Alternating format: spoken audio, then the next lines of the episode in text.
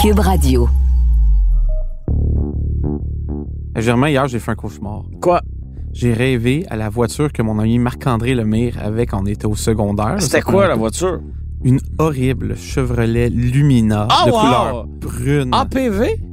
APV. Oui. Ça veut dire quoi, APV? C'était le All Passenger Vehicle. C'est drôle parce que Mazda avait eu un MPV aussi, la Multi-Passenger ou Multi-Purpose Vehicle, en fait. Mhm.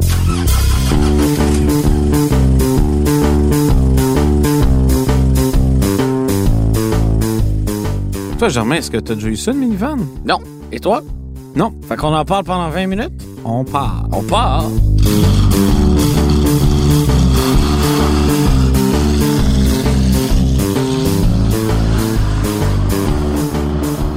Ah, la fameuse mini-fourgonnette. Ce véhicule qui a transporté des milliers, des centaines de milliers de familles, voire des millions de familles en Amérique du Nord pendant Et- des décennies. Puis moi, ça m'a particulièrement touché, les minivans, parce que je viens, comme tu le sais, d'une charmante euh, D'une banlieue, voir Non. la campagne. de la banlieue noble. là. Ça s'appelle l'île Perrault. Pas si noble que ça. là. Il suffit d'y être allé une seule fois pour le réaliser. Ben, moi, écoute, il y a deux terrains de golf sur une île de 30 000 personnes, faut le faire. On est une des îles de l'archipel d'Hochelaga, avec l'île de Montréal, l'île Bizarre et l'île Jésus, où ce que l'île, en fait, où ce que la ville de Laval. Oui. Puis tu vois, les minivans m'ont particulièrement marqué parce qu'à l'île Perrault, il y avait un symptôme malheureux que certaines familles avaient, parce que la moitié de l'île environ à l'époque, là, c'était des, des anglophones, des communautés historiquement anglophones. Ben là, c'est pas si triste que ça que la moitié de l'île était des J'ai anglophones. pas dit que c'était triste. Ah, d'accord. ok. J'ai- C'est triste parce qu'il y en a moins aujourd'hui. OK. naturellement. Parce que en grandir dans les deux langues, c'est un cadeau. It's a gift, dear friend. Mais plus sérieusement, la moitié de ce monde-là avait But more des... seriously. But seriously, ça faisait bien des familles avec des graines caravanes bleu ciel rouillées, des Pontiac. Euh, Mon- Montana? oui, le Montana avec le gros pont de suspension rouillé, des Mazda MPV rouillés, des Pontiac Aztec rouillés. S'il y en a qui considèrent ça comme étant une mini fourgonnette ou peu importe ce que c'était. Ouais, la, l'Aztec, c'est plus un horreur sans nom qu'une, Voilà. C'est bien dit. oui, bon, en, en tous les cas, mes amis, le problème, c'est quand ils ont pogné 16 ans, tu sais, ils se sont fait donner les voitures de la famille, puis il y en a beaucoup qui ont dû conduire des minivans. Ah, quel luxe. Non, c'est pas un luxe parce que, honnêtement, aujourd'hui, ça va pas très bien. Il y en a de moins en moins. Là. Je sais qu'on va parler de, de ça dans un instant, des minivans qui ont disparu au travers des années, mais je dirais que c'est, c'est pour le mieux. Là.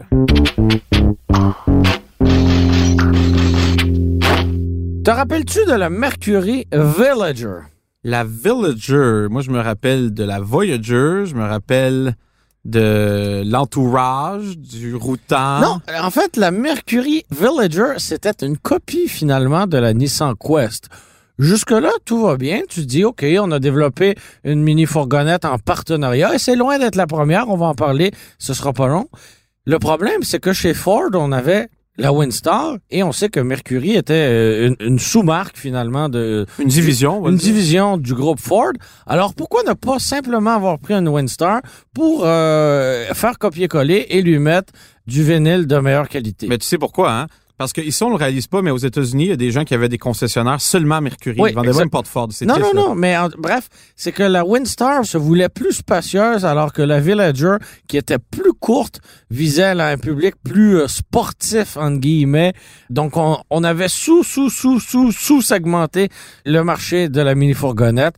Et c'est comme ça qu'on est arrivé avec deux mini-fourgonnettes totalement différentes dans un même groupe. Ben, tu te rappelles euh, sans doute euh, la drôle d'époque où euh, Volkswagen roulait une grande caravane, là, la, la Ben oui, mais ça, en fait, beaucoup de constructeurs se sont réveillés un matin, j'ai l'impression, avec l'idée de, oh, OK, si on veut vendre beaucoup de véhicules, il faut vendre des véhicules aux États-Unis.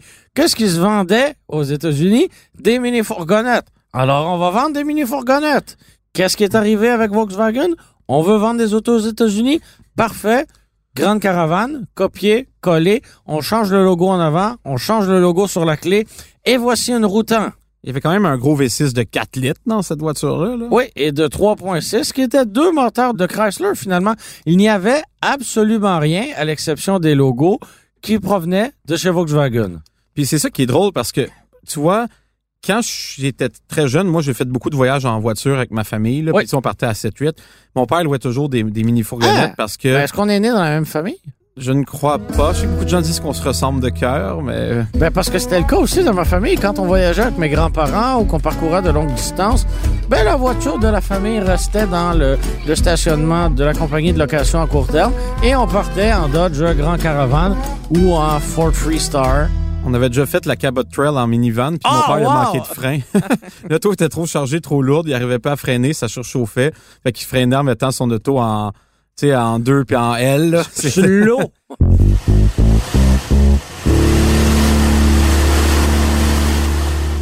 Fait que tu vois, les minivans, pour moi, c'est des véhicules qui étaient relativement pratiques et relativement spacieux à l'arrière. Puis aujourd'hui, je sais que naturellement, les minivans ont disparu, euh, somme toute. Il y en a encore quelques-unes, on va y revenir. Mais tu sais, la pluralité de modèles a disparu parce que les gens se sont garochés, euh, pour ne pas dire pitchés vers les VUS. Et étonnamment, même si on trouve des VUS aujourd'hui qui sont euh, 7 passagers, on n'est pas mal moins bien assis que dans une minivan. Oui, puis même en termes de position de conduite, on va prendre par exemple la Sienna ou même la Grande Caravane, on est bien assis, autant Oui. le, le conducteur que le passager. On a une vision vraiment incroyable parce qu'il y a des vitres partout.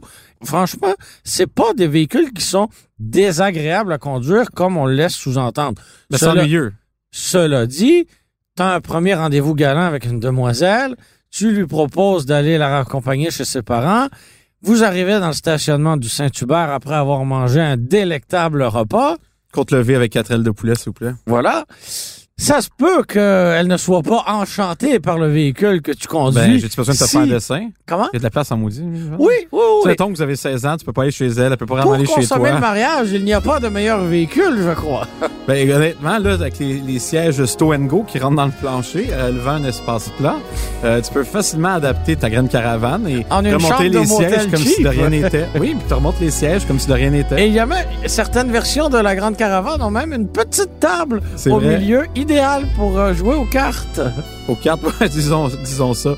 Et ouais, tu- je, je sais pas si tu t'es déjà raconté cette, cette anecdote-là, mais sinon, je radote comme d'habitude. Les gens qui nous écoutent sont habitués. Là. Dans mon ancien travail de, de fonctionnaire, j'ai dû Ah, faire non. le tour de la Gaspésie, aller rencontrer les communautés éloignées, leur parler de- d'inaptitude. Et euh, je voulais avoir une auto avec quatre roues motrices et pneus d'hiver parce que c'était l'hiver là-bas, pas encore ici. Et la seule voiture qui avait mes critères, c'était une Toyota Sienna quatre roues motrices, pas de pneus d'hiver. Fait que là, j'ai dit, ah mon Dieu, une minivan pour faire le tour de la Gaspésie quand il a commencé à neiger. Tu sais quoi, Germain, c'est un voyage exceptionnel. J'ai trouvé cette minivan-là donc confortable. Quatre motrices fonctionnaient bien. J'avais une position de conduite un peu élevée. Par contre, l'angle de volant dans la Sienna, là, ça ressemble à celle lui d'un autobus. Là. Ouais. Il est très incliné vers le ciel. Là. Fait que tu conduis vraiment comme si tu tournais une secoupe là, euh, plutôt qu'un volant. C'est un peu particulier.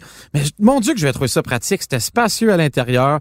Euh, en me rendant vers... euh, J'avais mal calculé mes affaires. C'est rendant- assez performant parce que Oui, le Ben, V6 c'est puissant. Eh, Exactement, c'est des moteurs V6 là, qui développent là, plus ou moins 300 chevaux. Qu'est-ce que Ben, vous voulez de 250 plus? dans la Sienna. Entre là. 250 et 300, là, Ouais. dépendamment des modèles. Qu'est-ce que tu veux de plus? Ben, honnêtement, ça accélère même bien. Ouais. Moi, j'ai beaucoup d'amis qui conduisent, par exemple, des Civic ou des, des Corolla, peu importe. Là. Puis des fois, ils louent des minivans chez Discount ou Enterprise ou Budget, je vais tous les nommer pour faire de publicité. Là. Puis ils capotent comment ça marche, une, une grande caravane par rapport à leur char. Voilà. Mais bon, c'est l'illusion du couple parce que... Ouais, L'illusion du couple. Ouais, parce que c'est c'est le couple... euh, Bienvenue au courrier du cœur. Non, je veux dire, le couple, le torque. Là, Ah oui! le, le couple du moteur. Là. Euh, J'espère que votre couple est réel parce que, en tout cas, je, je suis pas un expert en relation, mais euh, c'est important d'être sur la même longueur d'onde et de quand on est dans un couple, là, bien entendu.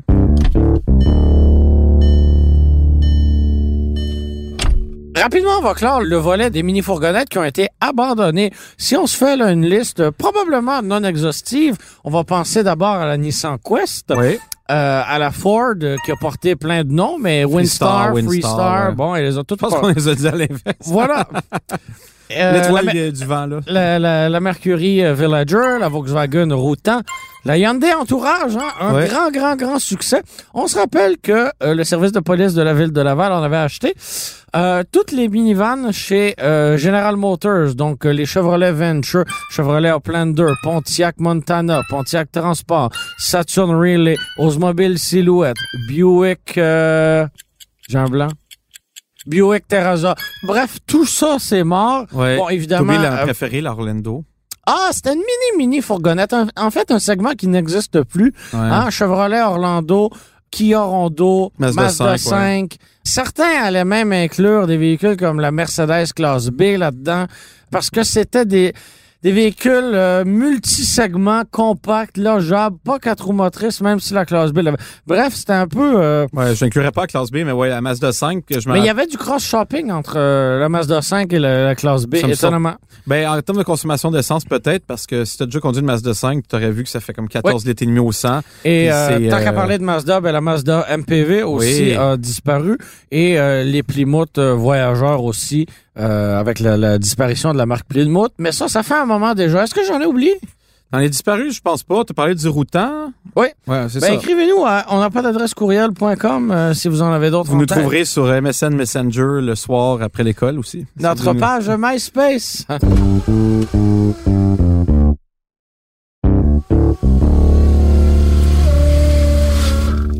Là, en ce moment, il reste plus beaucoup de, de modèles sur le marché, là, notamment la Sienna, la Sedona, la Pacifica, la Grande Caravane. La grande caravane Qui va, tirer plus, sa révérence là. Donc, c'est ce qui nous a donné en fait euh, l'idée de parler de cette thématique.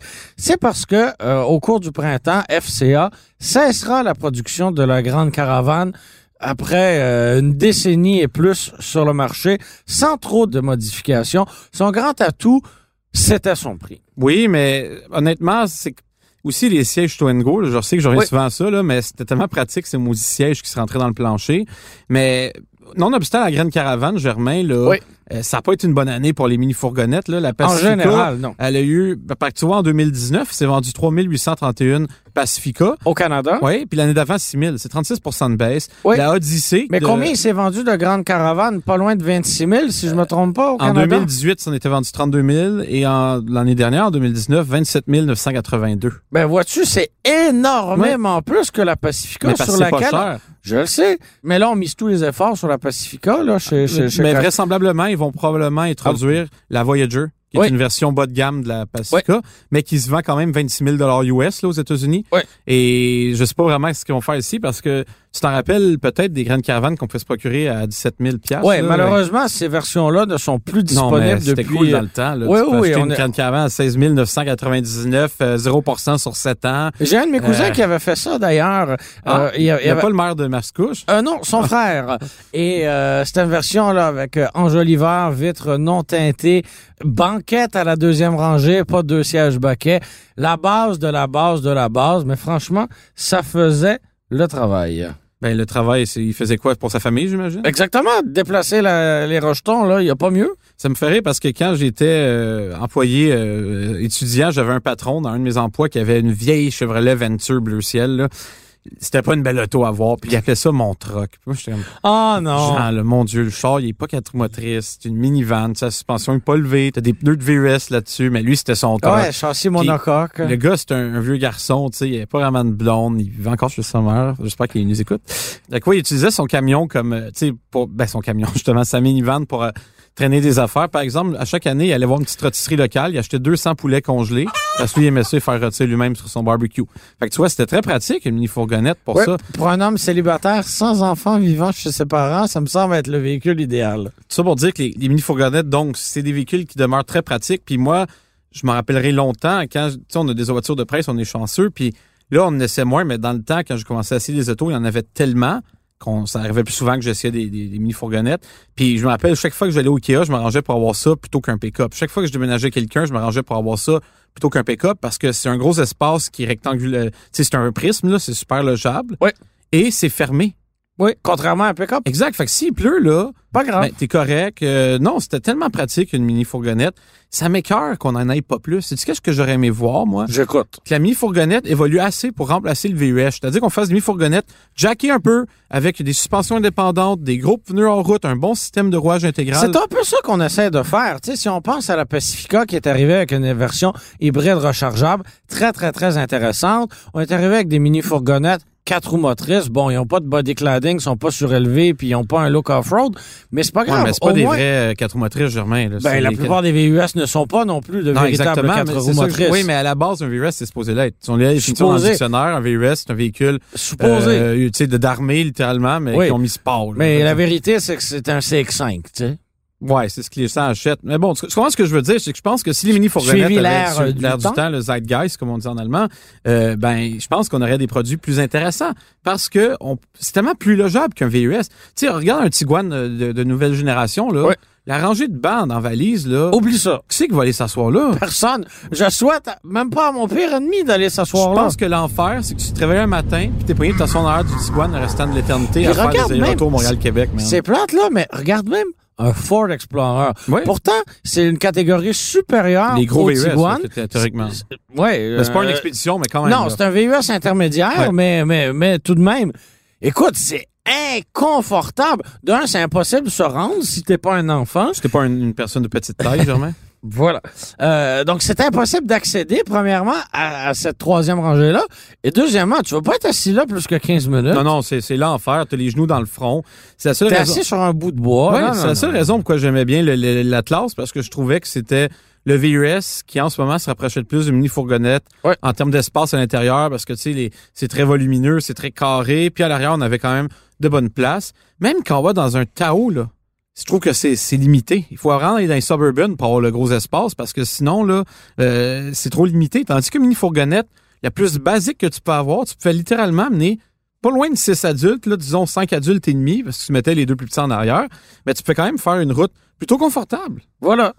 Puis ils ont manqué quelque chose, je pense, parce que là, on se retrouve avec des véhicules utilitaires qui ont rien d'un véhicule utilitaire, qui sont pas vraiment quatre motrices, qui sont pas tant spacieux, qui sont pas tant logeables. Mais où s'en va l'humanité? Je vais te le dire où elle s'en va. Germain, dans le mur. Dans le mur! On n'a pas parlé du tout de la Honda Odyssey. Moi, je l'ai personnellement jamais conduit. Ah, je Euh, peux t'en parler longtemps, moi, ben- de l'Odyssée. OK? Ouais, c'est ça. Ben, allons-y. Ben, moi, j'étais au lancement à Ah, arrête! Prince-Édouard. Arrête! On dirait que t'as 60 ans. Dans le temps, en 2016, là, j'étais au lancement à l'île du Prince-Édouard. On a dormi. À quel hôtel on était? Je veux savoir à comment est la voiture, pas comment est le On lancement. avait mangé euh, des, des, des genres de, de crêpes faites par un chef local à base d'ingrédients locaux.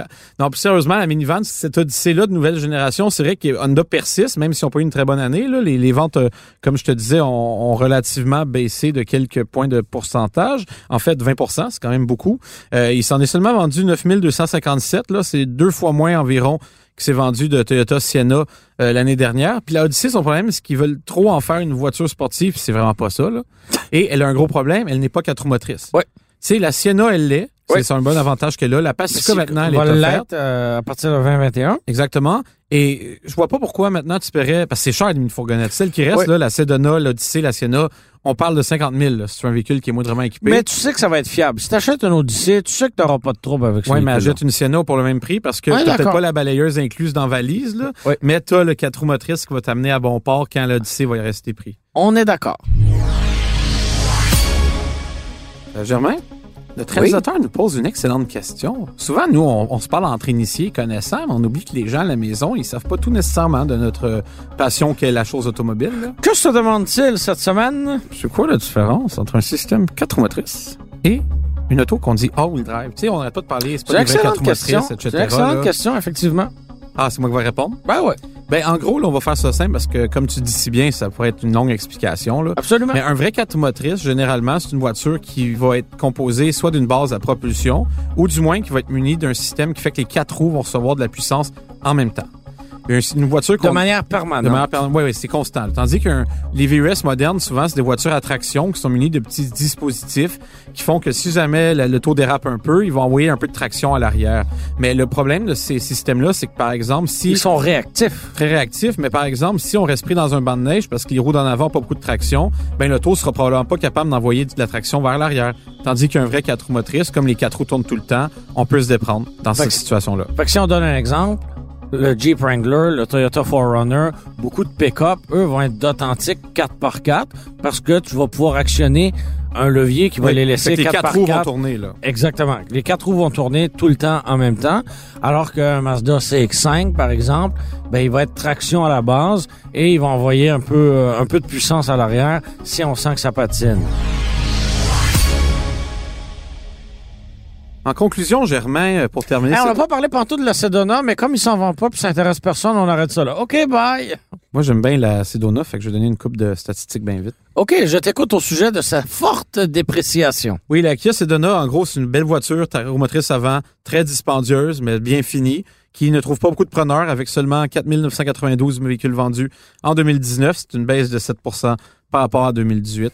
Euh, quoi dire d'autre de la Kia Sedona à part que Absolument rien, parce qu'il n'y a rien à dire su- au sujet de ce véhicule-là. Que ce qu'on- je pense qu'on peut s'entendre aujourd'hui, Germain, que même si c'était plate à conduire des minivans, c'était vraiment pratique. Puis c'est de valeur qu'à l'époque où qu'on vend de plus en plus de VUS, on a perdu cet aspect pratique-là. Absolument. Et, et la minivan est appelée à mourir si elle n'est pas déjà morte à l'intérieur d'elle-même. Donc, euh, faudra peut-être attendre quelques décennies pour que la nostalgie la fasse revivre. Un vrai philosophe, ce Germain. C'était Marc-André Gauthier et moi-même, Germain Goyer, à l'animation. C'était Philippe Séguin à la réalisation, au montage et à la musique. C'était une production Cube Cube Radio. Radio.